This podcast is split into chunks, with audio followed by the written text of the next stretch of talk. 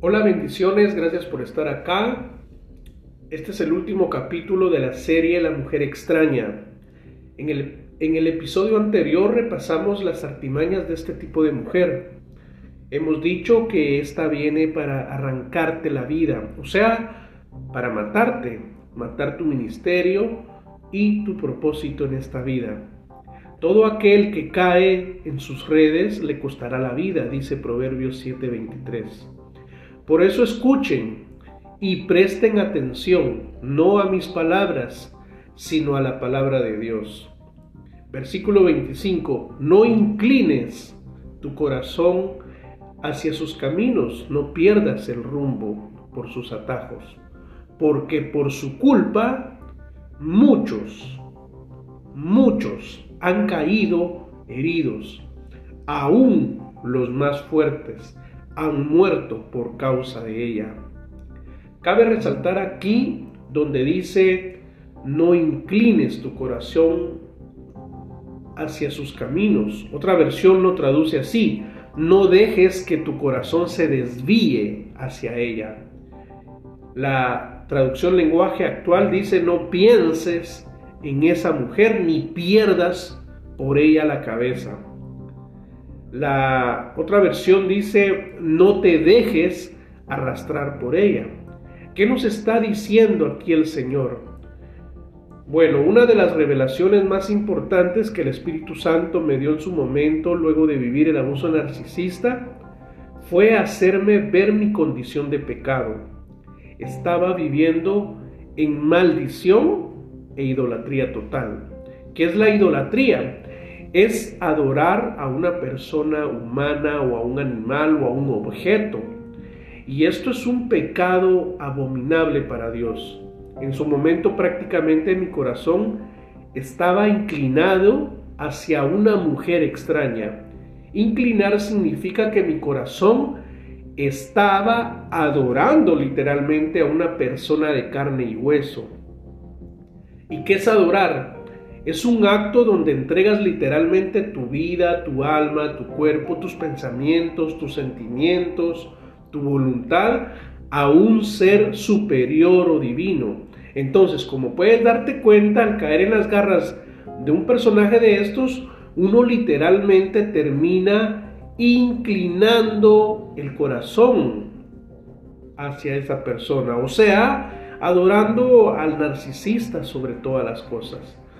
Inclinarse significa agachar la cabeza, doblegarse, es decir, postrarse de rodillas ante alguien.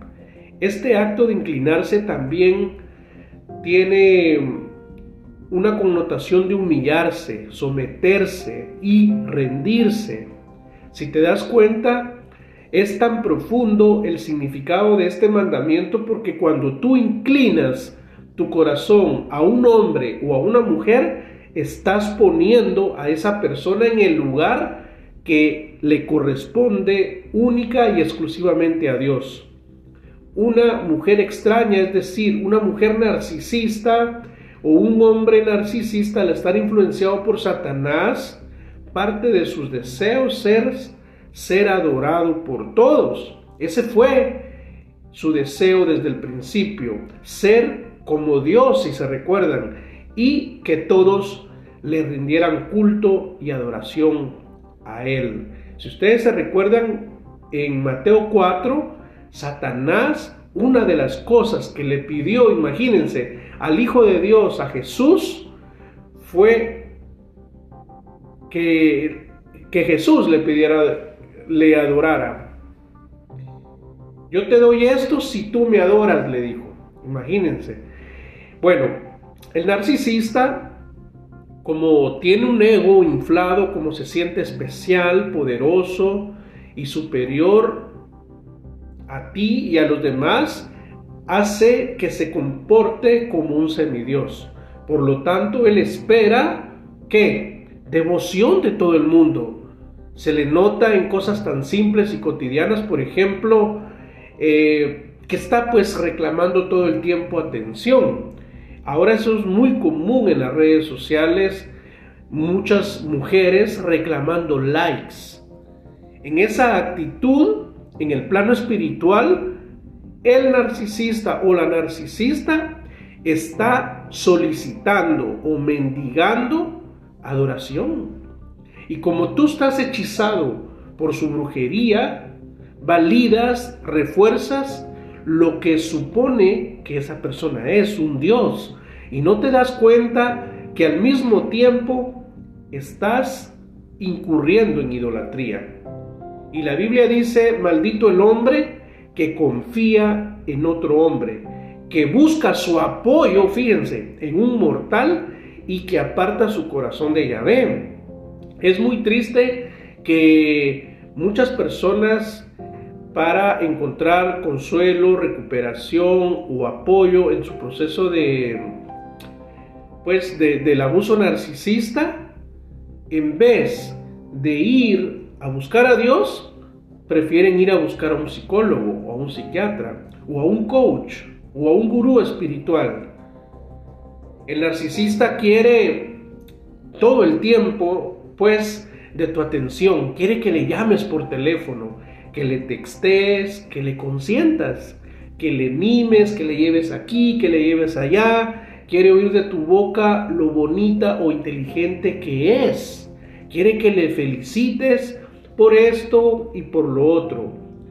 Cuando llega, hace ruido al entrar, trae tacones, un labial rojo o un peinado ostentoso porque quiere las miradas de todos. Ella quiere ser el centro de atención, ella quiere ser deseada, ella quiere estar en el lugar donde todos la miren, quiere oír de tu boca qué bonita ropa traes, qué rica está tu comida, hoy te ves hermosa. Bueno, estas peticiones en sí no son malas. El asunto es que un narcisista patológico, al exigirte todo el tiempo estas cosas, pasa que uno termina agotado, sin ideas, y en otras palabras, se te acaba pues el suplemento narcisista. Y eso el narcisista termina interpretándolo como algo personal, como una agresión de tu parte. Y entonces el narcisista se enfurece contigo, empieza a castigarte, a culparte de todo lo que está mal. Y aunque estas cosas de pronto parecieran formar parte de la cotidianidad de, las vida, de la vida de las parejas cuando se trata de narcisistas, terminas asfixiado o enfermo o muerto en el peor de los casos, porque estás todo el tiempo pretendiendo satisfacer los deseos de una persona que no se satisface con nada. En, los narcisistas hay un vacío interior muy grande que no se llena con nada. Es como que debajo de ese agujero negro hubiese otro agujero. A todos se nos acaba, obviamente, en algún momento las ideas, las fuerzas, el dinero, porque nadie, sinceramente, en su sano juicio, eh, está ni debería de estar dándole atención a alguien, aunque así sea tu pareja. Yo le decía a mi expareja narcisista, a veces cosas básicas y elementales, como por ejemplo, necesito ir a trabajar, necesito mi tiempo y mi espacio. O sea, cuando estás emparejado con un narcisista, pareciera que no tienes vida propia.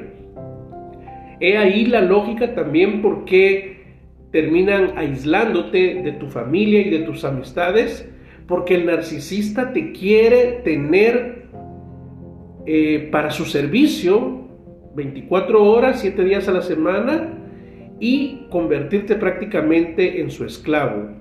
En la lógica del narcisista pasas a ser como de su propiedad y tú con tal de agradarle, que no se enoje o evitarte un show de su parte, terminas cediendo, terminas permitiendo todo, terminas entregando tu autoridad, haces de todo para evitar conflictos innecesarios, digamos, pero como les repito, el trasfondo de esto es porque el narcisista quiere atención, o sea, adoración de tu parte, hablando espiritualmente. Yo llegué a esta conclusión por una razón muy sencilla. Porque están controlados por Satanás.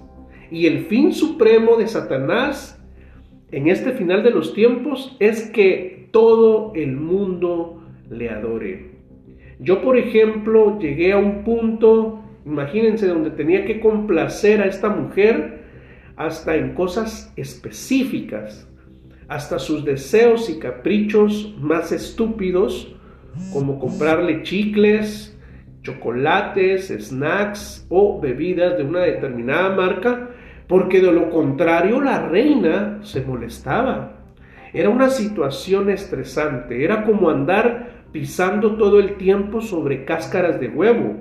Por ejemplo, si yo andaba en la calle y se me antojaba comprar un par de calcetines, cuando yo volvía a la casa, ella me hacía un lío porque yo había comprado unos calcetines y a ella yo no le había comprado unas calcetas era pura manipulación de su parte.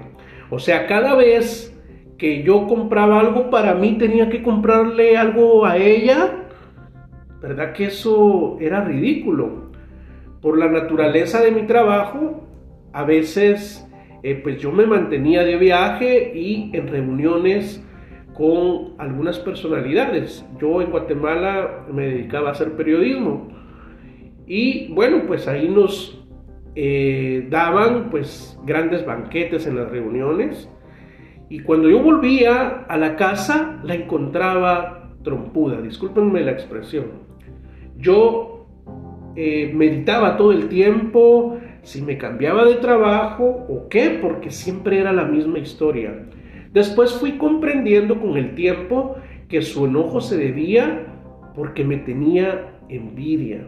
Envidia pues de mi trabajo que yo pues digamos andaba viajando o andaba comiendo rico, pero era pues algo que no era ni siquiera mi dinero, sino era mi trabajo.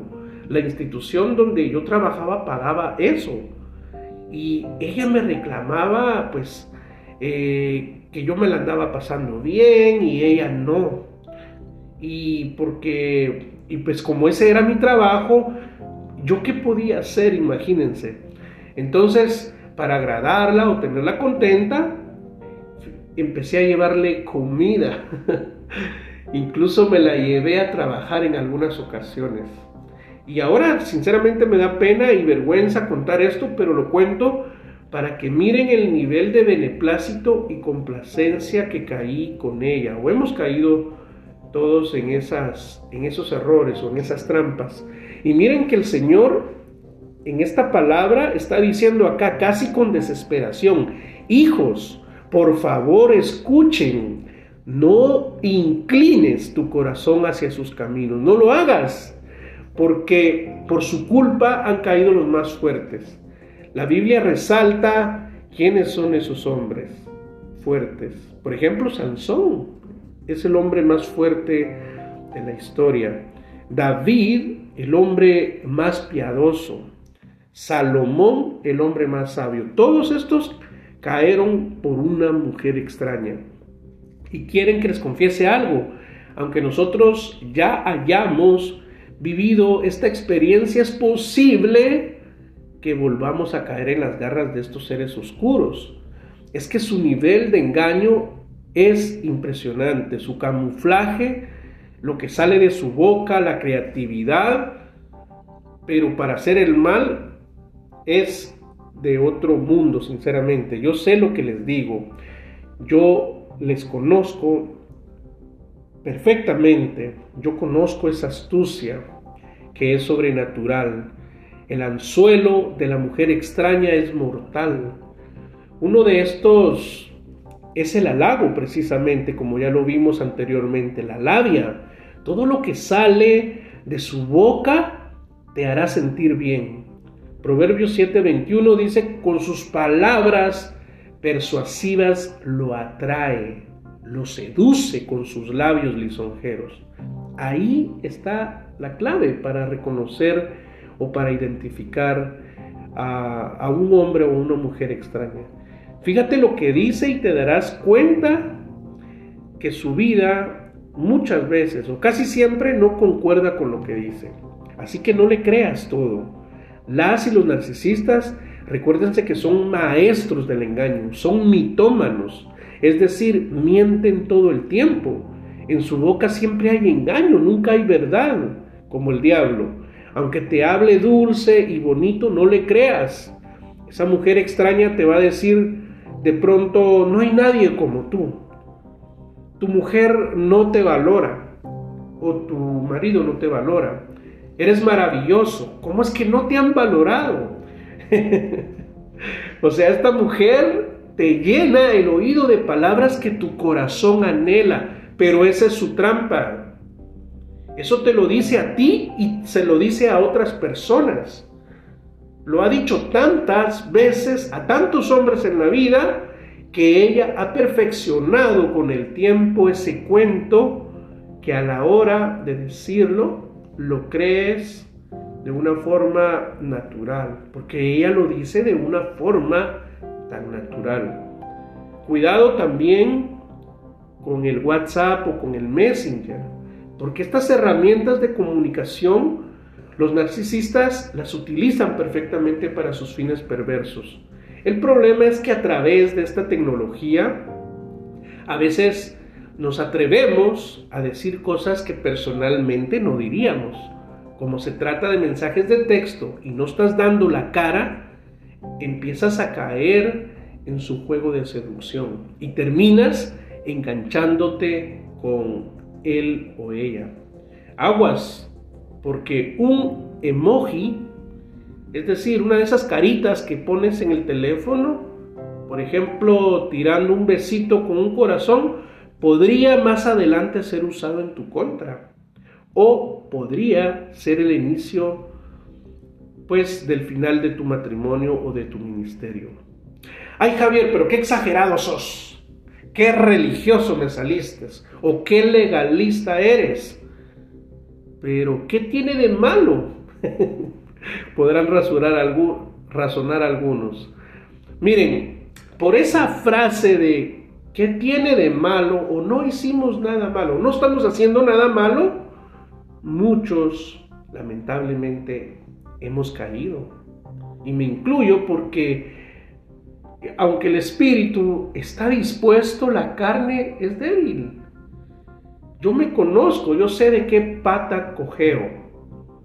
Evitemos mejor jugar eh, con juego, porque seguramente nos vamos a quemar. Seamos prudentes, dice la palabra, seamos sabios y sensatos.